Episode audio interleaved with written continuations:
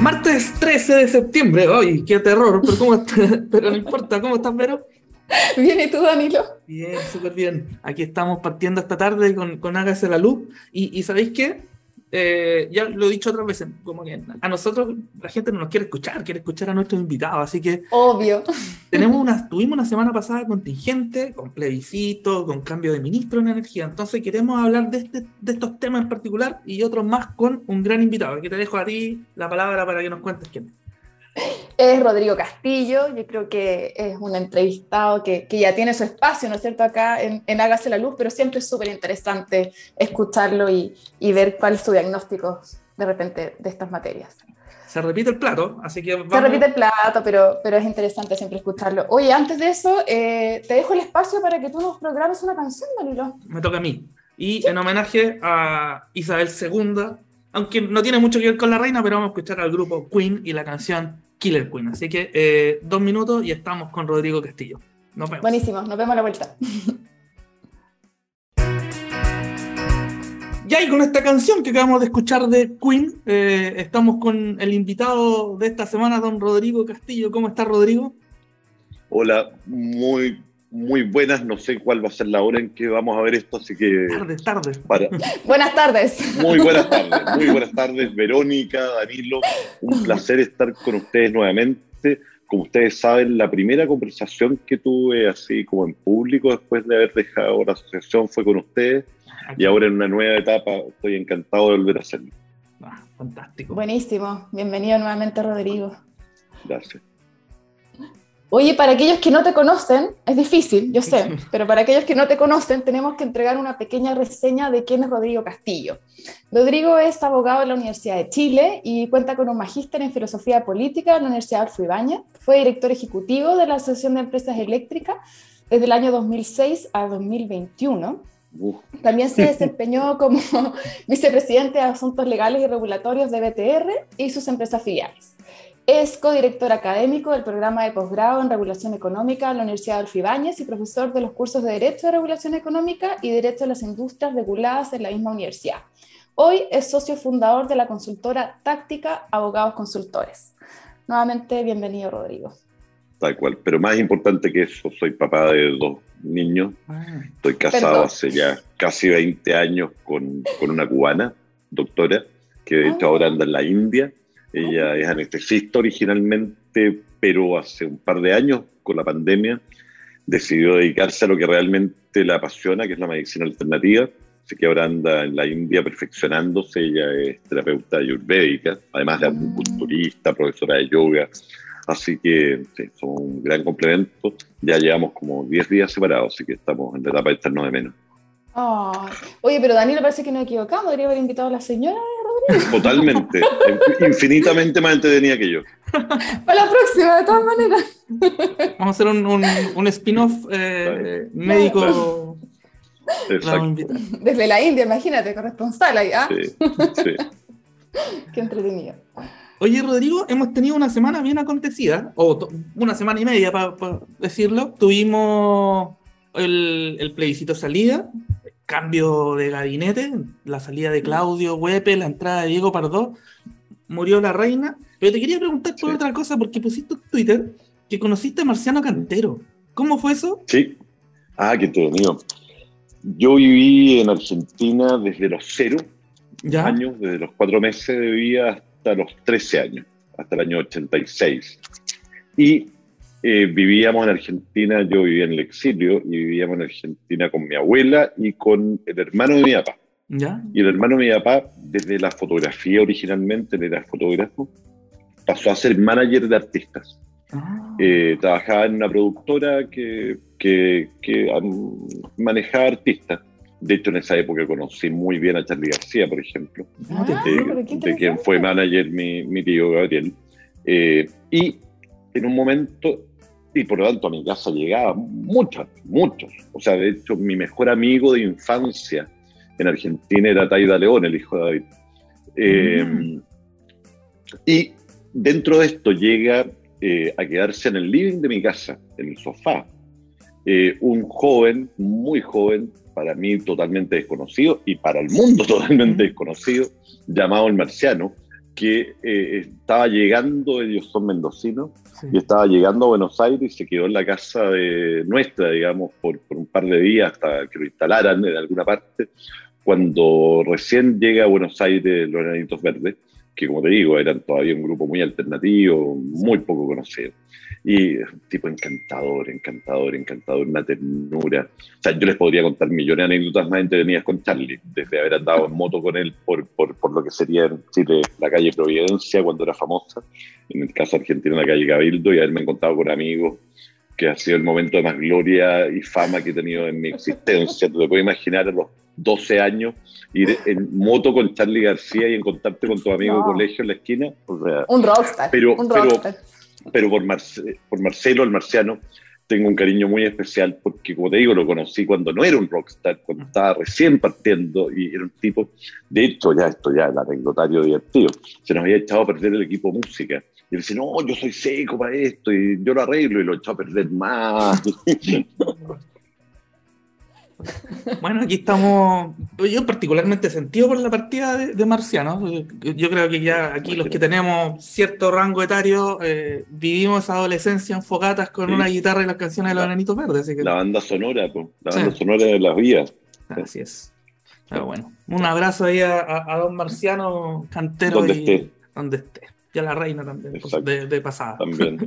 también. Oye. Vamos a lo, a lo nuestro, vamos a nuestro, a nuestro querido sector energético. Em, bueno, como Verónica nos contó al principio, tú estuviste 15 años en, el gremio de las empresas eléctricas y, y ahí claramente, por, por, el lugar donde estabas, conocimos bastante bien tu opinión sobre el desarrollo del sector eléctrico y su evolución, sus desafíos, etcétera, etcétera. Eh, pero hace algunas semanas, en, no me acuerdo, creo que fue a mediados de agosto, específicamente, en el diario financiero te hicieron una, una entrevista. Eh, donde ya entraste en otras temáticas de generación, sobre el proceso de transición energética, la institucionalidad del sector. Y eh, el titular de esta noticia decía, Chile no está preparado para la transición energética eh, y no están las discusiones adecuadas. entonces queríamos pedirte si podíamos entrar a profundizar un poco ahí de cuáles son los elementos que tú ves que están detrás de esta aseveración.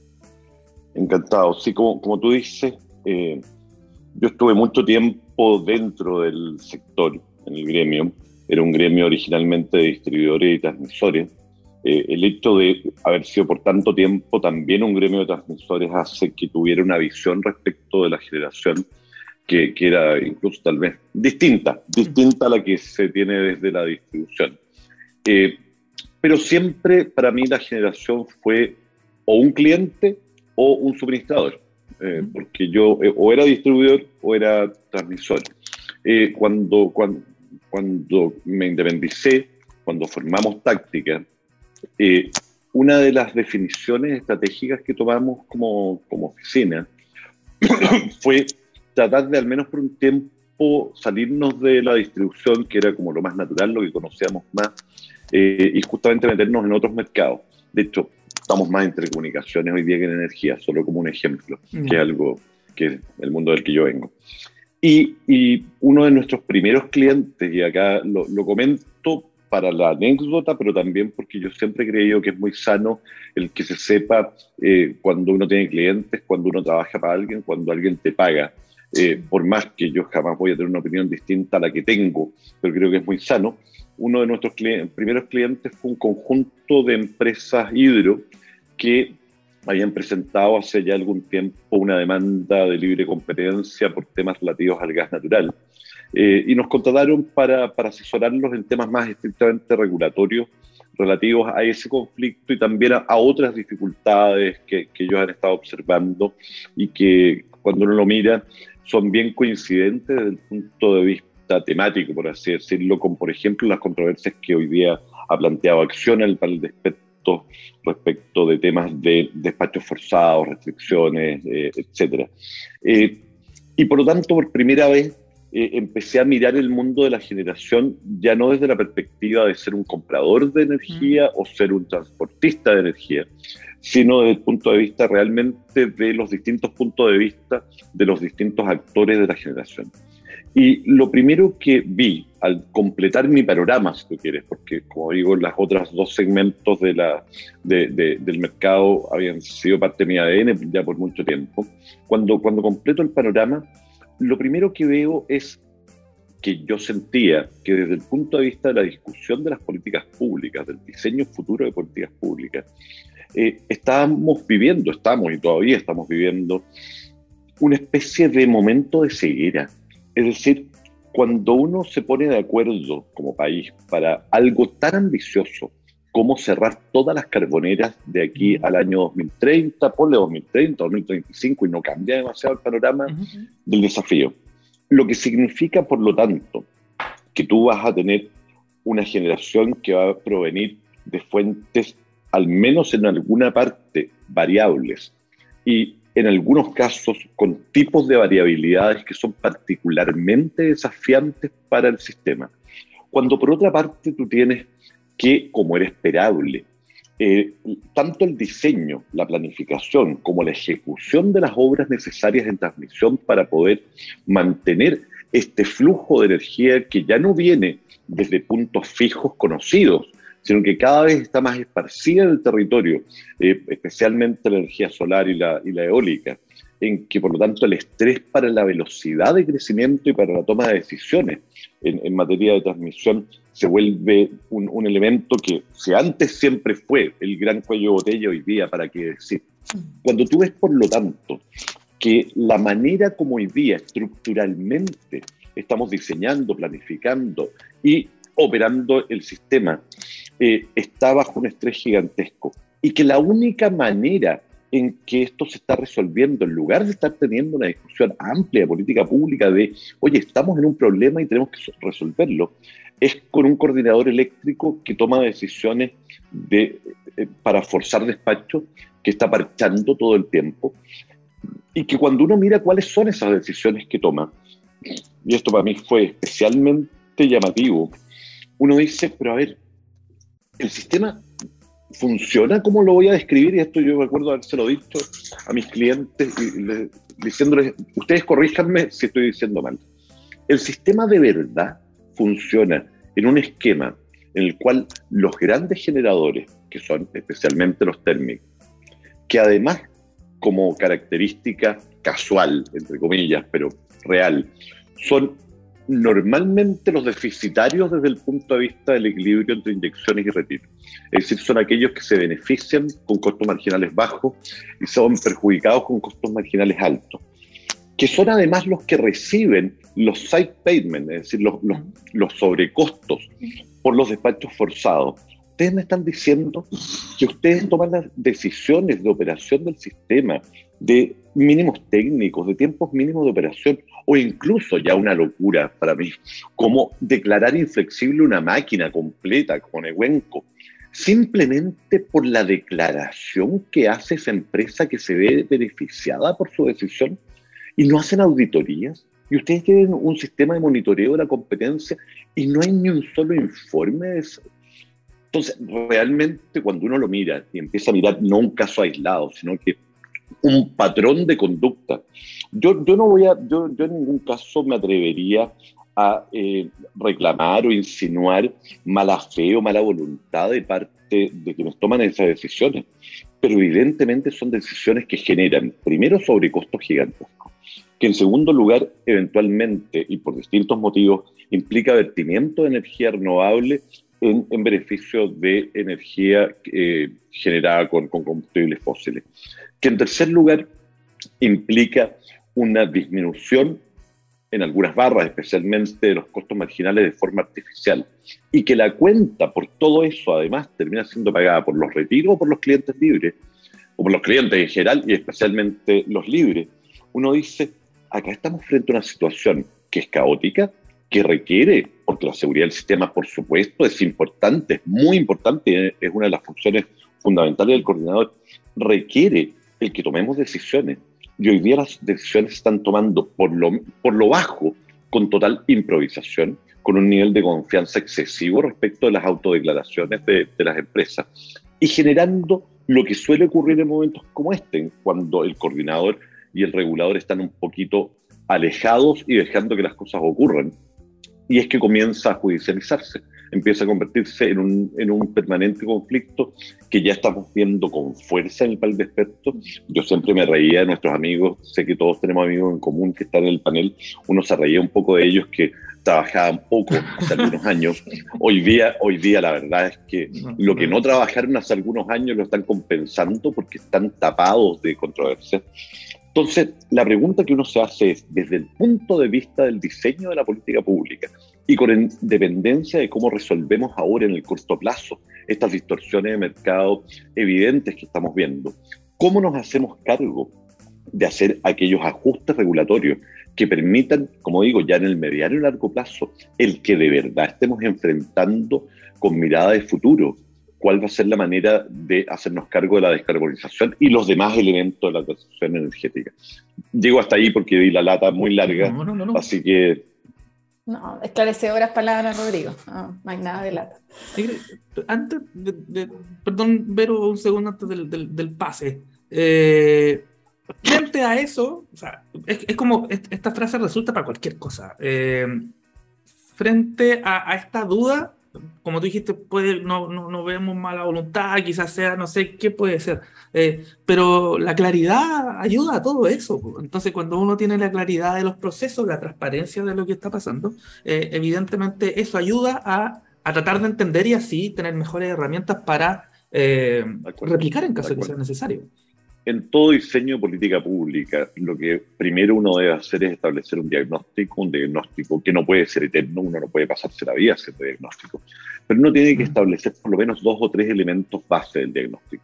Entonces, en este caso, en el caso, el caso de la transición energética y el camino hacia la descarbonización, uno dice, mire, ¿dónde están los cuellos de botella? ¿Cuál es el diagnóstico? La transmisión tiene tales y cuales problemas.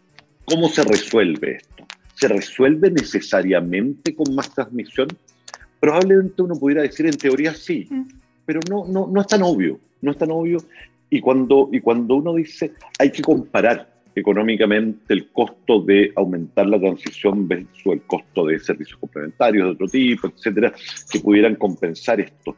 Muchas veces en ese diagnóstico no se considera en el costo justamente todos estos side payments, todos estos sobrecostos del sistema que se han producido por no haber tomado las decisiones a tiempo en materia, en materia de inversión. Cuando uno discute sobre almacenamiento, por ejemplo, que no, no, ustedes lo saben tan bien como yo, pero en el largo plazo, en el mediano largo plazo, uno entendería que el almacenamiento es la gran solución de mediano largo plazo para los problemas de inestabilidad del sistema. Eh, y uno, uno dice ya, almacenamiento ¿Cuánto tiempo llevamos discutiendo la normativa sobre almacenamiento? ¿Es adecuado? Eh, ¿Podemos realmente darnos el lujo de habernos tomado todo ese tiempo? ¿Ha sido realmente prioritario? ¿Se han puesto todos los esfuerzos que hacía falta? ¿Se han generado todos los diálogos que hicieron falta para llegar en el pasado, por ejemplo, a, estas grandes reformas que hoy día uno podrá evaluar mejor o peor, pero que, ocurrieron? Y, y te diría que una de las cosas que yo más he estado de menos en este último periodo, y en esto incluyo también al final del gobierno anterior, que bueno, tuvo muchas dificultades coyunturales que uno puede entender, pero es que probablemente una de las cosas que habíamos logrado en el sector energético es que la comunidad que lo compone, que va mucho más allá de la industria, que está compuesta también por ONG, sociedad civil, expertos, consultores, etcétera, habíamos encontrado una forma de dialogar institucionalizada. No, no eran diálogos aislados que venían por la defensa de intereses, que siempre existen y son legítimas, pero, pero cuando uno no tiene instancias institucionales para generar ese diálogo, lo que ocurre es que esas diferencias de punto de vista y gestión de intereses empiezan a chocar unas con otras y en lugar de ir avanzando en conjunto, con dificultades, con diferencias, pero en conjunto a un objetivo, simplemente genera el juego de suma cero y se van restando unas a otras. Entonces, el que tiene interés en el almacenamiento de un modo, con unas características, con una forma de ser financiado, versus el que tiene interés en que o no se desarrolle ese almacenamiento o que ese almacenamiento tenga otra forma, etcétera, lo que hacen es restarse y al final no ocurre nada. Mm. Cuando uno lo hace bien, uno dice, mira, este es el objetivo, este es el diagnóstico. Tenemos que llegar a este punto. Hay tres o cuatro formas de, en teoría, llegar de A a Z en un tiempo determinado. pongámonos de acuerdo en discutir qué, ventajas tiene cada una de esas alternativas, qué desventajas, quiénes son los ganadores y los perdedores, cómo compensamos a los que van a salir perdiendo, que es natural. En un sistema, en un sistema eléctrico siempre va a haber ganadores y perdedores con la toma de decisiones. Eh, eso creo que ha hecho mucha falta y es algo que tengo mucho optimismo y confianza en que las nuevas autoridades de cargo del ministerio que además en el caso de Diego es un experto en mercados regulados, a quien le tengo un respeto gigante. Yo hago clases con paper de Diego Pardo, es decir, y desde hace mucho tiempo, con independencia de que alguna vez haya empezado a estar más metido en política. Eh, conozco a Diego hace 15 años. Eh, es un tipo que debe estar entre las personas que más saben en Chile de institucionalidad regulatoria y por lo tanto creo que, que, mucho más que saber de kilowatt, lo que se necesita hoy día en Chile es un experto en institucionalidad y en procesos y articulación de procesos que conduzcan a resultados. Así que, como te digo, tengo mucho optimismo en, en, el rol que puede tener bien. Oye, Rodrigo, eh, vamos a la contingencia, pero por partes. Por favor. Lo primero es que estamos. Yo soy dirigiendo... así que ustedes me paran. no, tranquilo. es un agrado escucharte además. Me encanta además el diagnóstico que tú tienes del sector. Estamos dirigiendo los pormenores de lo resuelto en el plebiscito de salida, ¿no es cierto? Hace muy poquito tuvimos los resultados, ganó el rechazo por, por amplio margen. Y habiendo tanto paño para cortar, si concluimos el análisis un poquito más a la industria, ¿no es cierto?, al sector energético. ¿Qué elementos consideras tú que debiesen seguir sobre la mesa en esta segunda etapa de reacción en materia específicamente de energía y medio ambiente. ¿Cuáles crees tú que son los puntos indispensables que deben ser contenidos en esta nueva propuesta? Que yo desde al menos ignoro cómo vamos a seguir. Ah, no sé si vamos a ir por una convención, no, no, tengo idea, pero, pero al menos de aquellos puntos que estaban en la mm. propuesta que fue objeto del plebiscito de hace pocos días. Esa es la maravilla de ya no representar a, un gremio. En el pasado no podría haber contestado esta pregunta que me, que me estás haciendo. Eh, a ver, lo primero, lo primero que yo diría respecto, que es el mismo orden con el que uno debería enfrentarlo todo, que es partir del diagnóstico para llegar al resultado. En el 62% que votó rechazo, en el que me incluyo, eh, con mucho dolor, ¿eh? con mucho, mucho dolor. yo, leí tu columna, yo, me hizo mucho yo, sentido. Yo, yo, como Cristóbal Belolio, por ejemplo, que creo que lo dijo muy bien, hubiera aprobado por un 4. Me bastaba un 4 para aprobar, por un motivo, ¿eh? y, que, está muy relacionado con la respuesta que te voy a dar. Y el motivo es porque Chile tiene que lograr cerrar de una vez por todo el tema constitucional. Si no lo cerramos, y la única forma de cerrarlo es con una nueva constitución legítima, si no lo cerramos, este tema va a seguir siendo una pesadilla de la que vamos a despertar cada un año, cada dos, cada cinco, pero que no va a haber pasado. Dicho eso, por lo tanto, algunos de quienes votamos rechazo en un número que yo creo que es bastante importante. Lo hicimos no porque no quisiéramos una nueva constitución, en mi caso soy un total convencido de la necesidad imperiosa de una nueva constitución que cierre el capítulo constitucional. Y por tanto, en, en el diagnóstico del 62% creo que es muy importante considerar el que solo probablemente un porcentaje no muy superior al 20% votó rechazo diciendo el capítulo está cerrado, no quiero saber más, eh, estamos bien, y, que coincide con el porcentaje que votó rechazo de entrada, que es el porcentaje que votó en primera, en primera vuelta por el candidato Cast. Es una opinión legítima, por supuesto, en democracia, pero que no representa a la mayoría del país. Y también en el 38% de personas que votaron a prueba, hay un porcentaje importante que yo, creo que, de acuerdo a las encuestas, no es menor a el 30 del 38%, así de grande, que votaron a prueba teniendo una visión crítica respecto del texto, pero sintiendo que lo que yo acabo de decirles, es decir, el, el hecho de la necesidad de una constitución legítima, era más fuerte que sus objeciones al texto y los llevaron a votar a prueba, cosa que también considero totalmente legítima. Como he dicho en Twitter, mi hermana y mi hermano votaron a prueba, algunos de mis mejores amigos votaron a prueba, ¿cómo yo podría pensar que eso los hace malas personas o descalificarlos personalmente? Dicho esto, por lo tanto, lo que creo es que probablemente hay un 60 o 70% de la población del país que quiere una nueva constitución, pero que quiere una buena nueva constitución que se haga cargo de cuáles son los temas más importantes. Probablemente hay dos desafíos hoy día. Uno, ponerse de acuerdo en el cómo. Eh, yo te diría que en esto hay que ser realista y generoso. Si el objetivo en el diagnóstico que acabamos de hacer es cerrar de una vez por todas el tema constitucional y que nadie nunca más vaya a tener duda respecto de la legitimidad del texto que surja de todo esto, no puede ser escrito por el Congreso. Por más que uno pudiera discutir formalmente de que no hay ningún problema, que por qué no, desde el punto de vista político, eso no permitiría entregarle al texto la legitimidad que requiere, por más que sea plebiscitado posteriormente. Por lo tanto, no cumpliría con este primer requisito de cerrar de una vez por todas el proceso. Dicho esto, evidentemente la alternativa, por lo tanto, que van quedando son este grupo de expertos o una nueva convención.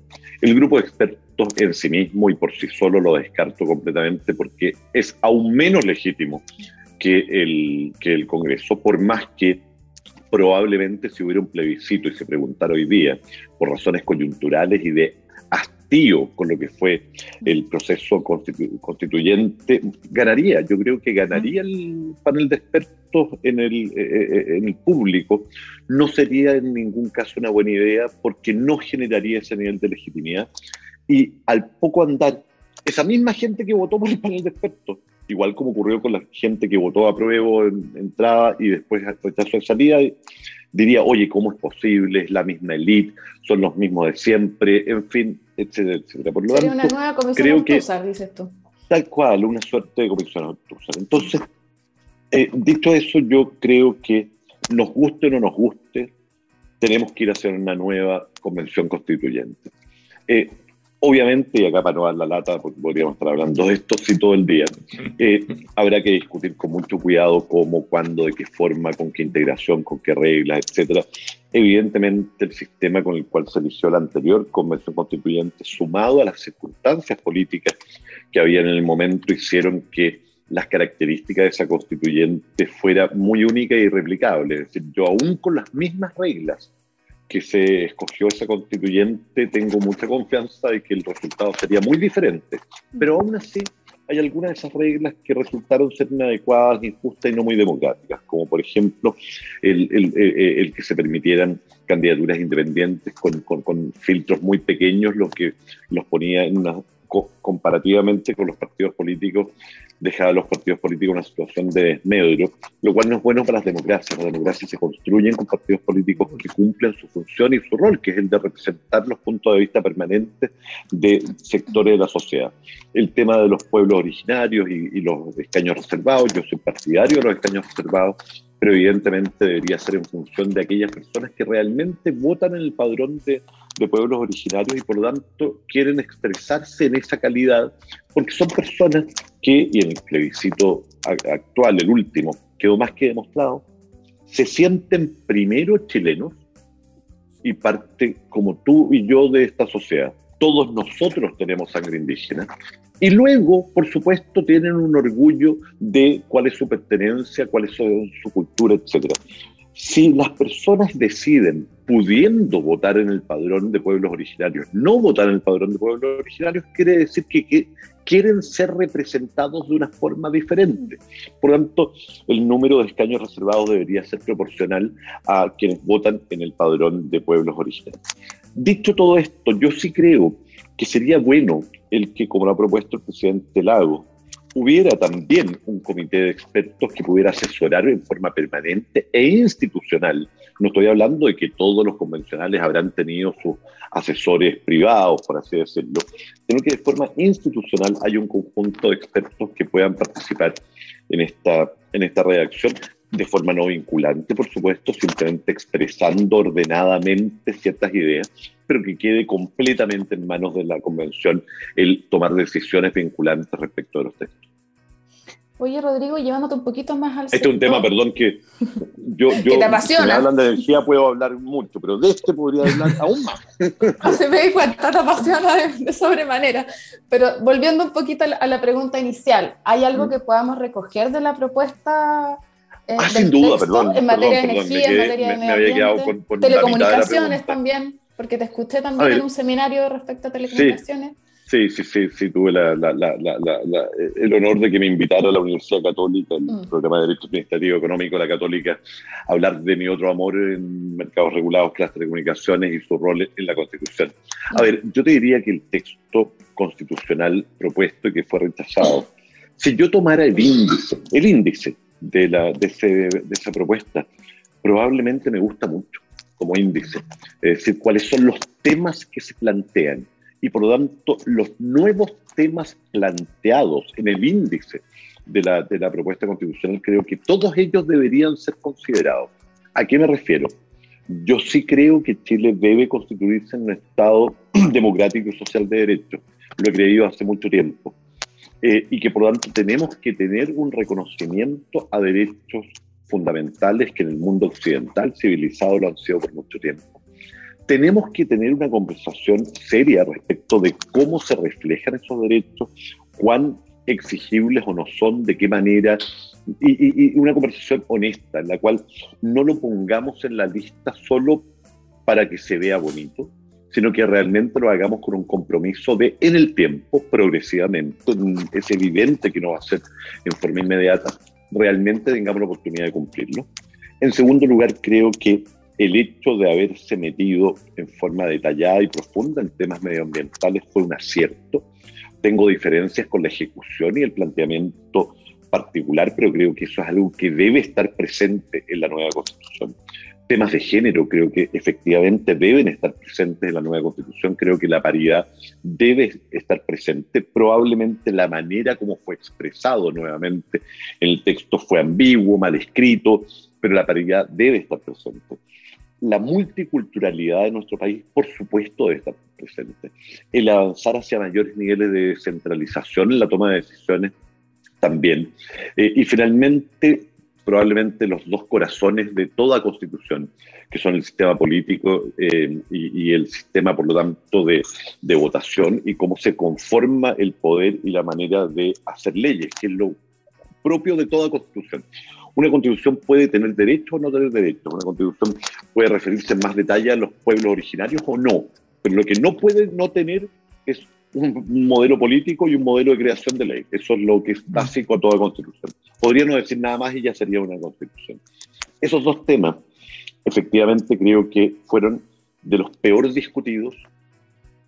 Yo voté rechazo por el sistema político. Yo hubiera votado a prueba si solo el sistema político hubiera estado mejor, por más diferencias que tenía con los demás.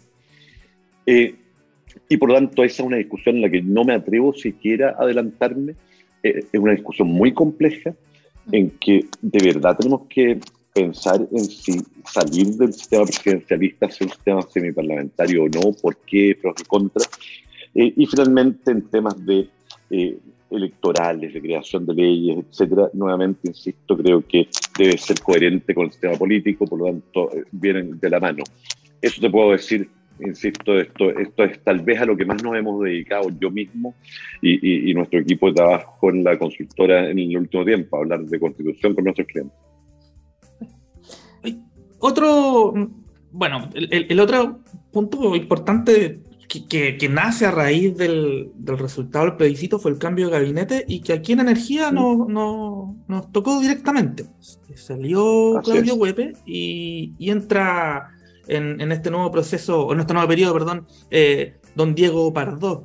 Eh, siempre ha sido difícil un poco establecer cuáles son, o sea, no, no, no sé si es difícil, pero eh, establecer cuáles son las razones a la salida de un ministro o una ministra en particular en, el sector creo que los ministros han, y ministras han durado un tiempo generalmente mayor a un año, salvo quizás el caso de Fernando Echeverría, ¿era el que tuvo cinco días? Bueno, en, el primer gobierno del presidente Piñera hubo varios casos excepcionales en que ministros duraron un poquito. Eh, pero salvo eso, mm. salvo eso, yo te diría que en general sí, los ministros han tenido una cierta continuidad y estabilidad. Y, en este caso en particular, porque en este mismo yo eh, no soy tan tuitero como tú, pero sí soy un asiduo lector de Twitter. Eh, y, muchos se, preguntaban de cuál quizás era una posible razón de la salida del, ministro Claudio Huepe. No sé si tú tienes como algún eh, diagnóstico o alguna causas analizadas de cuáles serían estos motivos. Déjame, déjame decir lo, primero, no tengo la menor idea. O sea, no, no, no, no, no lo sé y probablemente quien diga que lo sabe, salvo que haya participado o haya estado en diálogo con quienes participaron directamente en la toma de esa decisión, están mintiendo. Todos especulamos, simplemente. Uno especula en función de la información que tiene, la información pública, algunas conversaciones, en fin.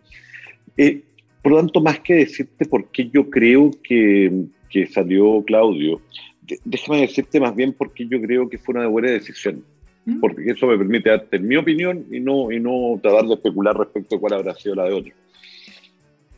Déjame partir diciendo que yo tengo la mejor opinión profesional y humana de Claudio Huepe.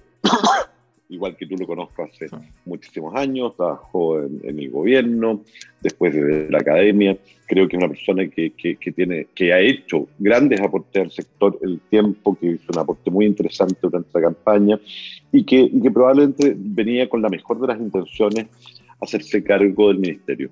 Eh, cuando, como te digo, mi opinión tiene tres partes. Eh, respecto de los motivos por los cuales yo creo que fue una buena decisión el haber hecho ese cambio de timón. La primera, que es bien pragmática y política. Si tú piensas, los últimos ministros de energía, vamos a decirlo así, conocidos, eh, que, se transformaron en personajes de alguna relevancia pública, que han sido básicamente Máximo Pacheco y el propio Juan Carlos Llobet. Mm. Eh, ambos, ambos, en el caso de Máximo, saliendo del ministerio, tuvo pretensiones presidenciales, eh, lo que te muestra hasta qué punto desde un ministerio sectorial que nunca había sido una gran plataforma política, él, realmente logró un nivel de conocimiento de la gente y de, popularidad política que, era inhabitual en un ministro de Energía. Y después el caso Juan Carlos es un caso que tal vez no tan, tan increíble como el de Máximo, pero recuerden ustedes que Juan Carlos Llobet estuvo a punto de ser nombrado ministro del Interior eh, a punto y no fue nombrado por un enroque, no, no, por, no por un problema de él, o sea, no, no lo nombraron por, ¿te acuerdas del tema de Word, que, de Word, que había que poner, sacar y después, en fin. Eh, y por lo tanto en momentos incluso muy turbulentos en los cuales el sector energía no era una taza de leche, no era puro aplauso y felicidad, como en el caso de Pacheco, en que bailó con la linda durante gran parte de su... No todo, ¿ah? al principio fue duro, acuerda que le tocó implementar los 12 decretos tarifarios pasados y subir las cuentas importantemente, pero logró zafar.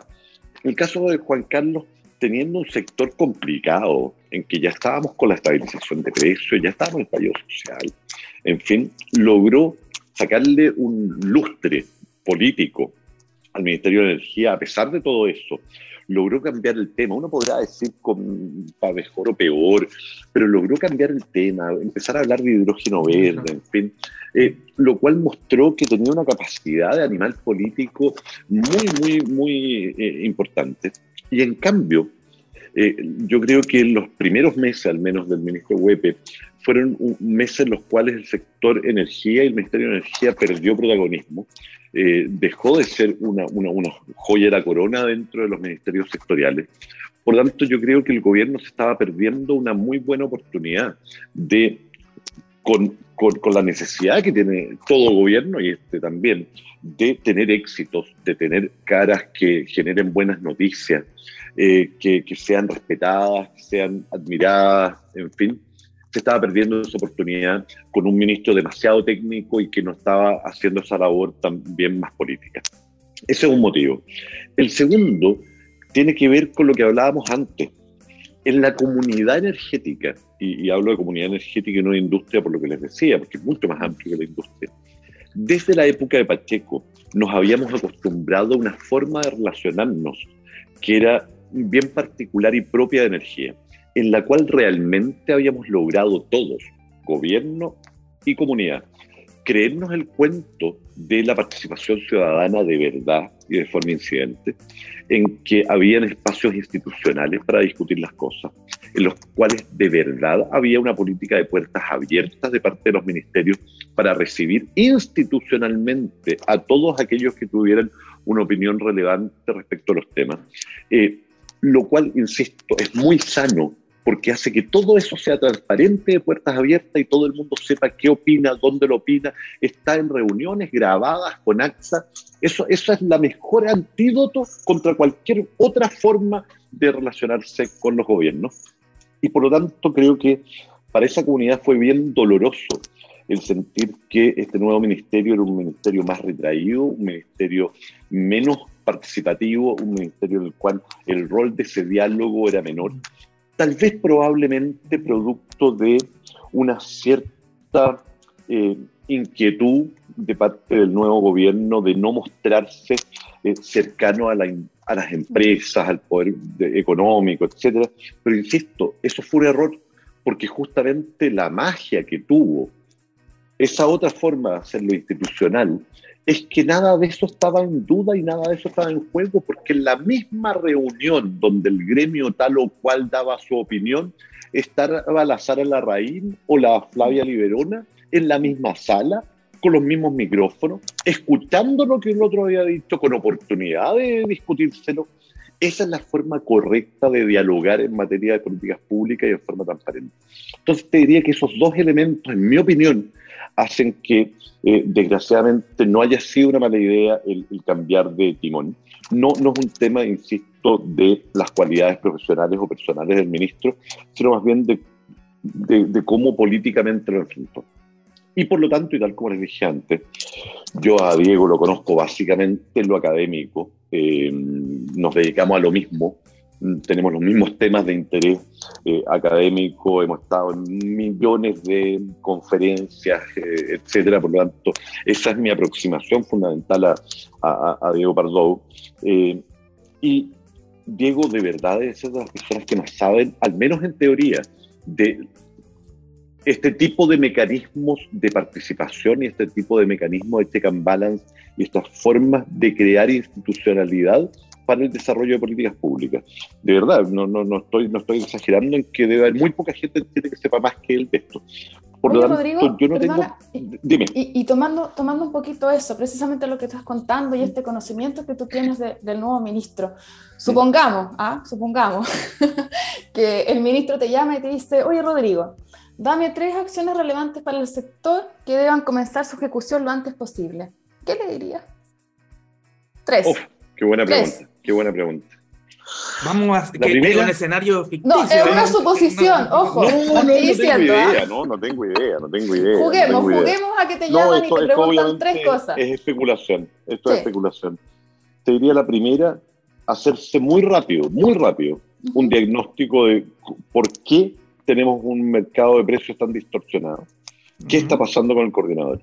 Y meterse muy rápido de la forma más eficaz posible en el corto plazo y ojalá también diseñado para el mediano y largo en la gobernanza del coordinador. Yo creo que es un tema que es de, aquellos temas que no son estructurales, pero que sin embargo están haciendo más daño que probablemente todo lo demás. Lo segundo y lo tercero, que, que, yo, si, si, tuviera la oportunidad de conversar con el ministro, le diría, es las otras dos prioridades son almacenamiento, fundamental y la tercera es de una vez por todas la gran reforma de la distribución, porque no puede esperar. Eso es una vergüenza. Que llevemos 10 años de discusión formal, porque llevamos 20, pero 10 años de discusión formal respecto a la gran reforma de la distribución y que no se haya presentado todavía ningún proyecto de ley. El único que se presentó, que era el de comercialización, no duró ni tres meses en, el, en el Congreso y ni siquiera la fuerza política de Juan Carlos Llobet pudo hacerlo sobrevivir. Esos serían, y como un bonus track, eh, porque es un tema más específico, pero yo creo que también fue un error importante del, del, ministro anterior, resolver el problema del reglamento de potencia de suficiencia. Desde ya. No puedes dejar un tema de ese tamaño, con ese nivel de incidencia en los presupuestos de las empresas que se ven afectados, no puede estar un año eh, en veremos. Bueno, lleva mucho más, pero en veremos. Así es. Descansando en la Contraloría, además. Rodrigo, llevamos un poquito más de 40 minutos conversando y, y, nos quedan volando. Y, y, a ver si nos puedes contar brevemente esta etapa de, consultor, porque está, en táctica le, abogados. Abogados consultores. Abogados consultores, ahí con, con, varios paneles, varios conocidos también del sector, Ricardo, que vimos en la, en la página web, que está ahí, está atrás delante tuyo, eh, la ex ministra Cecilia Pérez y un, equipo importante. Eh, ¿Cuál es, eh, eh, el acercamiento de, esta nueva vida de la consultoría de parte tuya y también quizás si nos quieres contar algo de táctica? Encantado. A ver, lo primero es que cuando, cuando yo me fui de la asociación tenía pocas cosas claras y la, la primera era que me quería ir de vacaciones mucho más. Esa era la, la primera, primera, primera y afortunadamente fue lo que más rápido cumplí porque nos tomamos un sabático con mi señora de varios meses, nos fuimos a viajar con los niños y, fue fantástico, fue lo mejor que pudimos haber hecho. Lo segundo es que no quería volver a ser empleado, no porque no me, me moleste en sí mismo, fui empleado por 25 o más años, eh, pero sentí que ya estaba en una etapa de mi vida, eh, ya estoy por cumplir 50 años, y que era un momento en el cual quería ser mi propio jefe y poder construir algo para, para, para, para mi equipo, para mi familia, para mí. Entonces, eh, de hecho, afortunadamente, porque si no, no se hubiera sentido bien deprimido, tuve varias ofertas de trabajo y, tomé la decisión de no aceptarlas apostando por algo que como todo emprendimiento siempre es arriesgado y en el cual uno no sabe cómo le va a ir. Eh, ha sido la mejor decisión que pude haber tomado. Eh, ha sido simpático, yo les podría contar millones de anécdotas desde, mira, compartir por ahora una oficina chica en la cual estaba pensada para menos gente, eh, las peleas por el baño, el tener que hacer todos de todo. Yo vengo de como digo, 20 años de ser jefe, 20 años de tener unos equipos muy grandes trabajando para mí, eh, la experiencia de volver a, cero, volver a hacer las cosas desde cero, escribir mis propias minutas, mis propios informes, mis propios reportes, mis propias presentaciones PowerPoint, porque no hay nadie, acá somos pocos, por lo tanto cada cual tiene que rascarse con sus uñas y hacer su trabajo, ha sido fantástico. Yo de verdad le tenía miedo. ¿eh? Decía, oye, volveré, esto será como andar en bicicleta y volveré a, a, tener la capacidad de escribir, escribir rápido, investigar.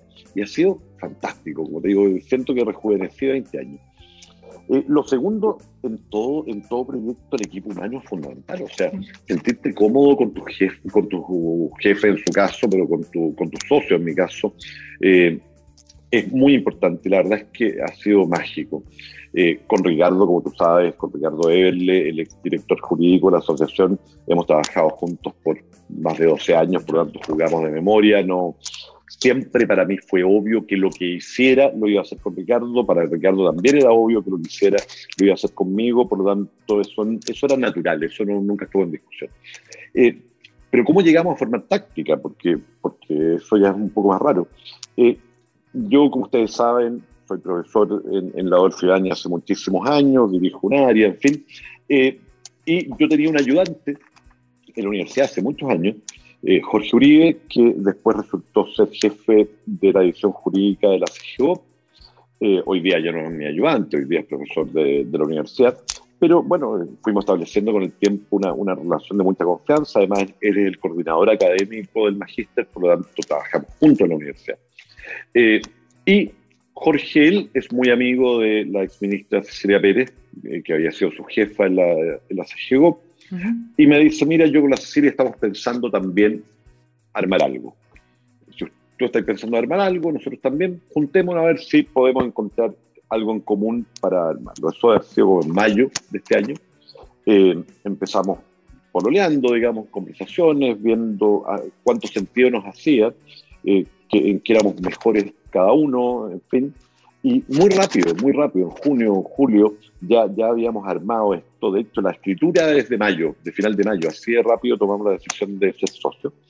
Eh, todavía, recién ahora está saliendo nuestra página web, recién ahora tenemos tarjeta, ha sido todo muy, muy rápido. Eh, y la verdad es que ha sido una, muy linda experiencia en el sentido de complementar puntos de vista, complementar experiencias, habilidades también complementar algo que, que yo siempre eché mucho de menos cuando yo contrataba este tipo de servicios. táctica se llama abogados consultores y no solo abogados, no porque suene bonito consultores, sino porque somos también una consultora. No somos solo un estudio de abogados. ¿Y somos consultores en qué? Básicamente en asuntos públicos, gestión de, crisis.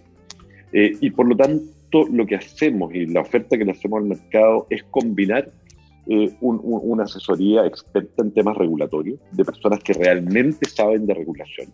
Eh, yo le he dedicado mi vida a la regulación, más allá de los mercados en los que estaba más presente, yo trabajaba en regulación financiera, he asesorado a la asociación de AFP, en fin, yo me dedico a la regulación en general, más allá de que telecomunicaciones y energía sean los fundamentales, y al mismo tiempo, el que eh, hoy día y cada vez más hablar de regulación es hablar de política pública. Mm.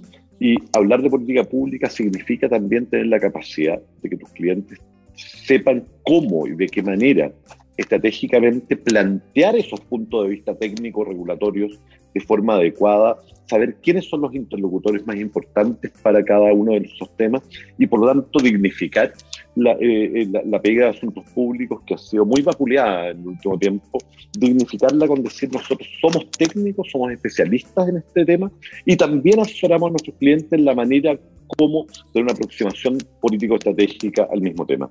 Y la verdad es que ha sido muy apreciado por el mercado y estamos muy contentos. Felicidades, Rodrigo. Lo mejor para ustedes. Oye, se nos ha pasado volando, volando, el programa. Demasiado, demasiado rápido, muy entretenido conversar contigo, Rodrigo, pero llegó el minuto en que nosotros le sacamos un poquito al lustre a esta conversación y te regalamos a su vez un minuto para que tú nos ayudes a hacer la luz. Este minuto de confianza, como te digo, en que nuestros invitados o nos tiran la oreja o nos dejan con un tema, dándonos vuelta, pensando. Así que te dejamos nuevamente el micrófono para que nos ayudes a hacer la luz. A ver, lo primero que, les quiero decir es que de verdad no es porque esté aquí, no es porque esté en este espacio. Las entrevistas que más me han gustado en mucho tiempo son las que ustedes me han hecho, porque además, dado que hay harto tiempo para conversar, uno tiene la oportunidad de hablar los temas en profundidad, incluso desde el punto de vista más humano, del anecdotario, así que eso es algo que no deben perder. Creo que es uno de los grandes atractivos de este programa. Pero al mismo tiempo, como todo programa de comunicaciones, tiene una responsabilidad. Entonces yo les dejaría como tarea para la casa el que ustedes se respondieran la pregunta que me acaban de hacer. No tanto desde el punto de vista técnico, y también podrían contestarla, sino más bien desde el punto de vista del propósito de la comunicación en el mundo de la energía. Si yo tuviera una, dos, tres balas de plata y yo tuviera la capacidad realmente de incidir en cuál es la agenda de discusión pública en energía, cuáles serían esos uno, dos o tres temas que hágase la luz quisiera relevar como objetivo para lo que queda de este año. Me encanta. Danilo, ¿tenemos tarea? Vamos a hacer un especial. Nosotros dos con Sebastián y vamos a decir cada uno un tema. Mira. Exacto. Oh. invitar al ministro, que es un gran comunicador. Mira. Oye, me encanta, me encanta. ¿No podría hacer gancho ahí? Podemos tratar. Oye, Rodrigo, te agradecemos mucho, muchísimo esta conversación. Como dijo Verónica, se nos pasó volando y es muy entretenido conversar contigo. Eh, y te dejamos los controles acá de Hágase la Luz para que cerremos este programazo con un gran tema también. Voy a elegir un tema que, además de ser entretenidísimo, además de ser uno de mis favoritos de los años 70 norteamericana, de la Carly Simon, es un tema que tiene muchas lecturas. Eh, el que se ponga, el que le quepa el sallo, que se lo ponga, como, como dicen, ha sido dedicado mucho a Donald Trump Así que digamos que se lo dedico al expresidente de Estados Unidos, pero quienes me están escuchando y que conocen bien esta industria saben realmente a qué se lo estamos dedicando. Se llama You Are So Bell. Perfecto, buenísimo. Un abrazo, Rodrigo. Muchas gracias, por estar con nosotros. Las puertas abiertas. Muchas gracias a ustedes. Y nos vemos la próxima semana en otro Hágase la Luz acá en TX Plus. La próxima. Gracias. Un abrazo. Chao, chao. Chao.